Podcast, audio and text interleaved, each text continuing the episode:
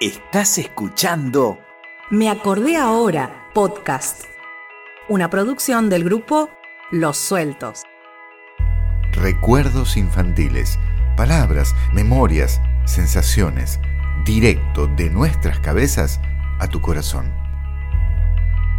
Un recuerdo de la niñez es ver a mi hermanita en la cama de mi mamá, sonriendo, recién nacida, y yo con esa felicidad, pero esa sorpresa de preguntarme, ¿qué es esto? ¿De dónde salió? bueno, a todos los que tienen hermanos o hermanas les habrá pasado algo similar. Lá alguém, e será quem parece sem ter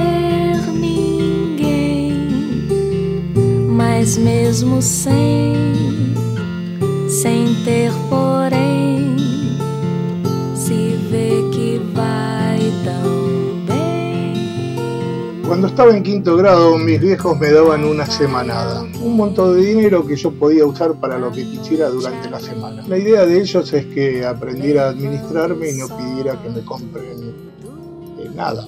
Usualmente lo gastaba en golosinas, revistas de cómics o bebidas en el club. Pero además me daban también cada día dinero para comprarme unas galletitas para comer a media mañana. A pocas cuadras de mi casa había una fiambrería alemana donde mi mamá compraba todo el fiambre y quesos que se consumía en casa. Y en esa fiambrería vendían un producto que me fascinaba, los mejores plétzales que se hacían en Buenos Aires. Los plétzales son unos panes de tamaño de una pizzeta hechos con una masa especial que tiene arriba cebolla y semillas de amapola eh, muy tradicional en la comida judía. Lo cierto es que yo no me compraba las galletitas de la media mañana y con parte de la semanada cuando salía de la escuela pasaba por la fiambrería y me compraba tres o cuatro que me deglutía en el camino a mi casa. Y así fue por un largo tiempo. Claro, llegaba la hora del almuerzo y obviamente no tenía hambre y no comía nada de lo que mi mamá me había preparado. Lo que con el tiempo originó que me llevaran al médico dada mi constante inapetencia. Y yo iba porque no podía decir que me comía cuatro pléchales todos los días antes del almuerzo, sencillamente porque me mataban. Finalmente dejé el hábito porque corría el riesgo no solo de que me castigaran, sino que me dejaran de dar la semanada. La risa que me daba cuando mi mamá, hablando con mi tía por teléfono, recomendaba al doctor que me había curado la inapetencia.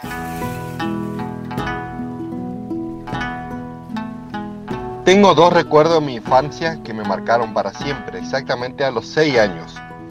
Bueno, una de ellas, que a esa edad me empezaron a decir chino. Bueno, por diversos motivos, porque mi ojo tenían rasgos que parecía un chino. Y la segunda situación es en la escuela, a los 6 años, en primer grado, ansioso en el grado, esperando la gloriosa campana. Bueno, suena la campana y salimos todos los chicos corriendo al patio, directo al kiosco de la escuela, a comprar helado. Forcejeo acá, forcejeo allá, uno por ansioso, me compro dos picolés. Uno me lo como en el momento y el otro picolé me lo guardo en el bolsillo del guardapolvo para el próximo recreo. Imagínense cómo quedó mi guardapolvo.